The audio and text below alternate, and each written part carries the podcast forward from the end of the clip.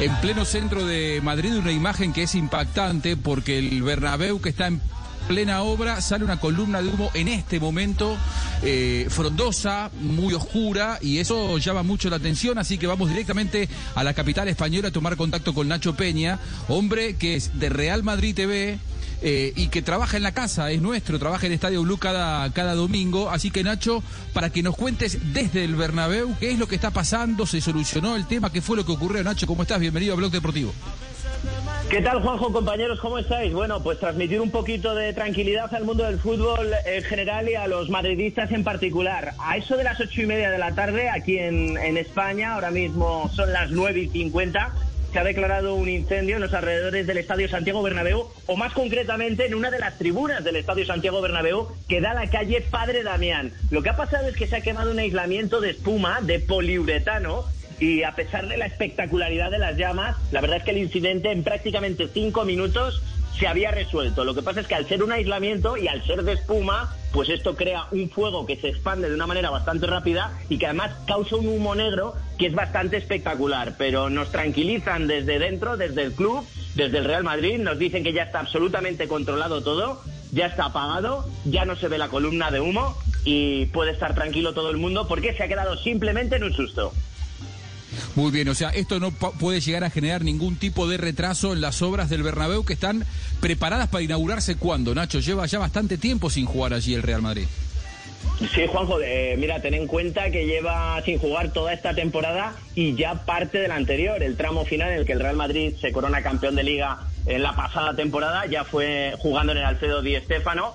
Está previsto que se acaben en 2022. Eh, los que son más optimistas piensan que podría estar para verano, junio de 2022. Los que son un poquito más pesimistas quizás esté para agosto, septiembre. Pero en todo caso, en el año 2022 está previsto que ese nuevo estadio, ese espectacular nuevo estadio Santiago Bernabéu pueda ser inaugurado. Quién sabe si con algún fichaje de relumbrón. Eh, ya sabéis que Florentino Pérez sueña con Mbappé, ese techo retráctil y apareciendo por ahí Mbappé. ¿Os lo imagináis? bajando de un helicóptero. Eh, aprovechando la, la, última.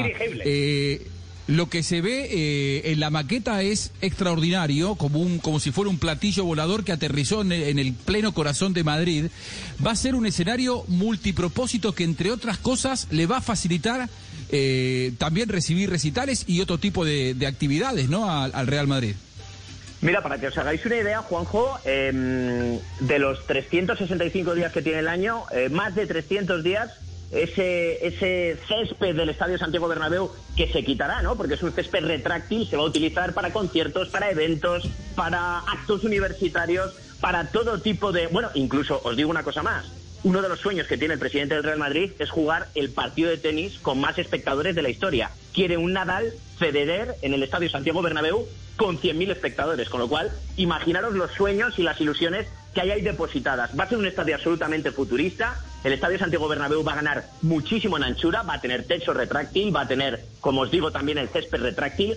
Esta, esta ganada de anchura que, os estoy contando es porque va a haber tiendas, restaurantes, eh, bares, centros comerciales, incluso un hotel dentro del, del, mismo estadio. Y uno de los objetivos, aparte de modernizarlo, evidentemente, y que sea un estadio cinco estrellas referencia en todo el mundo, eh, bueno, pues va a ser el poder generar muchísimo dinero. Se calcula que aproximadamente unos 150 millones de euros al año y con esos 150 millones al año, el objetivo del Real Madrid es poder competir con los llamados clubs Estado, véase PSG, véase Manchester City, que tienen inyecciones de dinero económicas muy importantes que ahora mismo los clubs normales, entre comillas, no pueden conseguir y creen que eh, la creación de este nuevo estadio podría ser una fuente de financiación importantísima.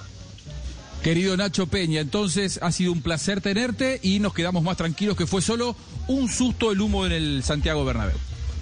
Tranquilidad absoluta, Juanjo. Ya está absolutamente. Eh, está apagado. Está apagado el incendio, está apagado el fuego. Eh, y, el Bernabéu se encuentra perfectamente.